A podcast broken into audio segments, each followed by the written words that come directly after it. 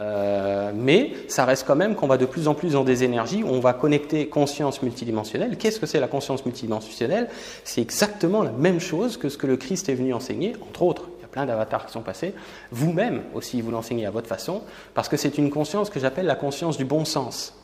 C'est rien d'autre que ça. C'est-à-dire que c'est juste du bon sens. C'est une conscience qui est lucide, qui est claire. C'est-à-dire que cette conscience-là, vous êtes câblé sur un modèle de conscience qui va voir les choses pour ce qu'elles sont et pas pour ce qu'elles semblent être.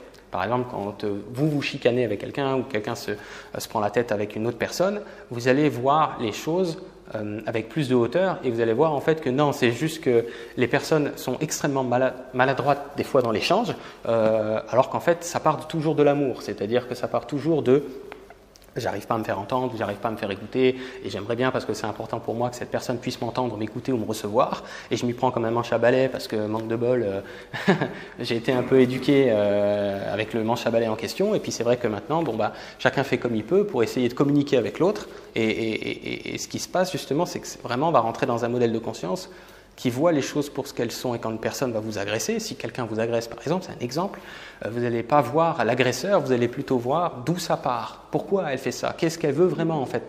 Et on finit par se rendre compte que les gens s'agressent toujours par amour, mais en, l'occurrence on n'a pas l'impression. Comme ça, quand quelqu'un vous colle une baffe, vous n'avez pas l'impression qu'il est dans l'amour. mais alors qu'en l'occurrence, c'est parce que euh, dans la communication, trouve pas d'autres pistes de solution pour se faire entendre ou se faire remarquer, parce que c'est peut-être une personne qui est dans une détresse, c'est peut-être une personne qui, euh, euh, qui est perdue, euh, qui ne sait plus comment faire, etc. etc. Et ça, ce regard-là, cette conscience multidimensionnelle, qui est une conscience christique, c'est la même chose. De toute façon, ne cherchez pas, il n'y a pas 50 000 consciences. Que les gens, ils aiment bien différents courants pour ceux qui ont étudié certains courants. Il n'y en a qu'un, c'est le courant de la vie. Il n'y a pas de, de, courant plus bouddhique que christique, que chrétien, que, que, que, n'importe quoi. là. C'est toujours la même chose.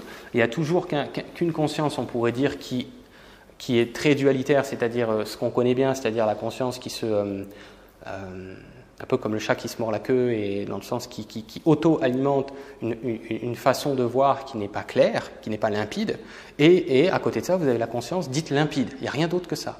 Donc, ou c'est pas limpide, ou on se raconte des sottises à soi-même ou euh, concernant une situation extérieure, ou c'est limpide.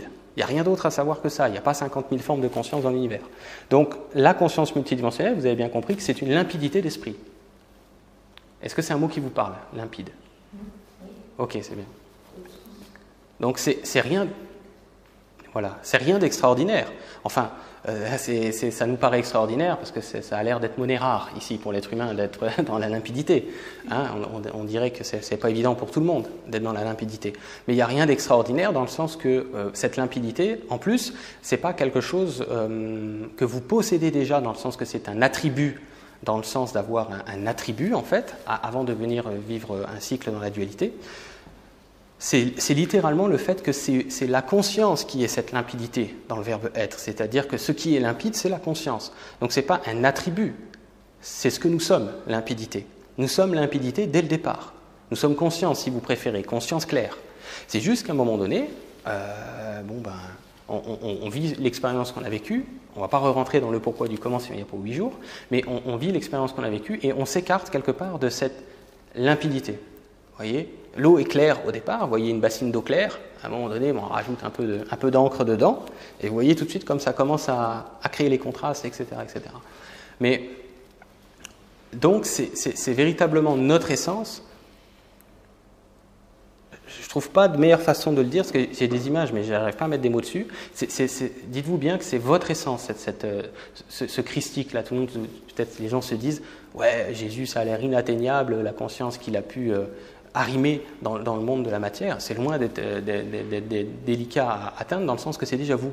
C'est déjà, si vous voulez, ce qui est en arrière-plan, un petit peu comme si vous avez euh, la vie de tous les jours, qu'il y a le rideau, vous savez, comme au théâtre, et que derrière le rideau, il y a l'envers du décor, en fait. Ce qu'on ne voit pas dans les coulisses, en fait, de la vie. Mais dans les coulisses de la vie, vous êtes déjà ça. Et ce n'est pas un attribut que vous avez cette limpidité, c'est vous, la limpidité. C'est important de comprendre ça.